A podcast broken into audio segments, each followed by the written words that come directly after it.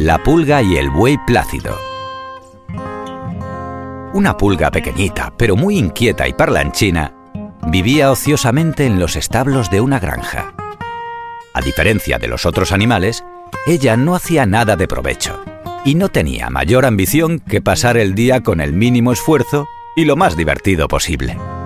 Y como de acá para allá andaba y a todos daba parloteo, no perdía noticia, rumor, chisme ni cotilleo. Se sentía superior por su forma de vivir. Cuando veía a los demás trabajando, se burlaba y les obligaba a escuchar su monserga. Y no dudaba en inventar, exagerar o menospreciar a alguno para darse importancia, sobre todo si ese alguno no estaba presente. Le gustaba meter las narices en todas partes y había causado ya más de un conflicto con su falta de discreción.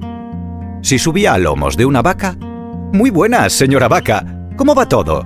Se rumorea que el humano va a vender algunos animales. ¿No le han comentado nada? Vaya, eso no es buena señal. Si visitaba el gallinero, ¡qué pena! Os han metido en un sitio feísimo. ¡Cuánto polvo! Y qué mal huele. El perro guardián, ese sí que vive bien.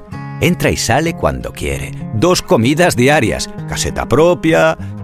De allí iba a chinchar un poco al perro le susurraba desde el interior mismo de su oreja peluda.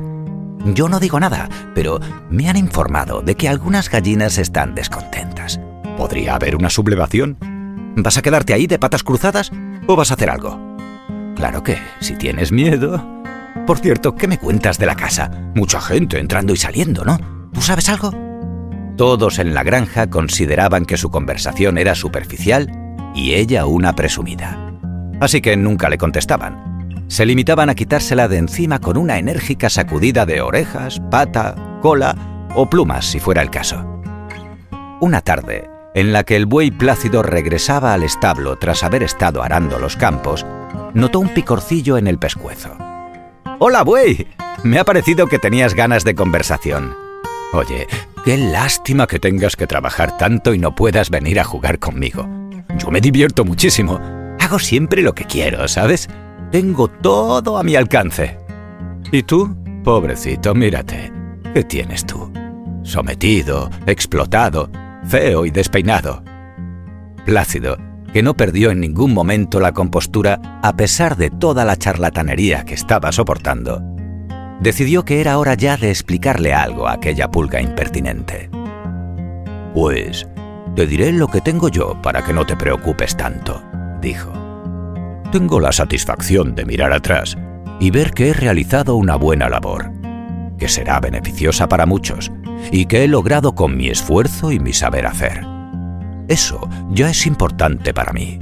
Pero además, a cambio de mi trabajo, recibo alimentos, cuidados y respeto. Dime, ¿haces tú algo de lo que te sientas orgullosa? Bueno, yo... balbuceó la pulga. ¿Algo con lo que te ganes el respeto de tus vecinos? ¿Respeto? Pues lo cierto es que... Um, espera, interrumpió el buey. Ya que hablamos de esto, tengo el cariño de mis vecinos. Mantengo buena relación con todos los animales. Disfruto de su compañía y ellos parecen disfrutar también de la mía. ¿Te pasa a ti lo mismo? Claro, puedes verme con cualquiera, dijo con fingida seguridad. Pero, ¿alguien te habla? ¿Alguien busca tu compañía? Pues... a medida que la pulga iba captando la idea de lo que el buey trataba de explicar, iba palideciendo. Enrojecía un poco y volvía a palidecer. Fue un momento extraño, pero por primera vez, ella, la pulga más locuaz de los alrededores, se quedó sin palabras. Permaneció un instante pensativa y cabizbaja, y sintió vergüenza de su conducta. No había sido ni honesta ni respetuosa con los demás, y por su actitud se había perdido muchas cosas buenas que ellos disfrutaban y compartían. Plácido, al notar el abatimiento de la pulga, no quiso hacer leña del árbol caído y ser demasiado duro, así que intentó dejarle un mensaje positivo, pues él creía que todo el mundo merece al menos una segunda oportunidad. Te diré algo más, amiga mía.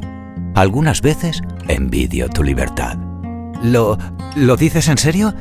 Por supuesto, la de cosas que podría hacer yo con todo ese tiempo del que dispones. ¿A cuántos podría echar una mano? Eres una privilegiada. Solo debes reorganizarte y establecer tus prioridades. Esfuérzate en algo bueno y obtendrás tu recompensa. Sé prudente, respeta a los demás y recuerda que el ocio en exceso te llevará finalmente al aburrimiento. Colorín colorado, este cuento se ha acabado.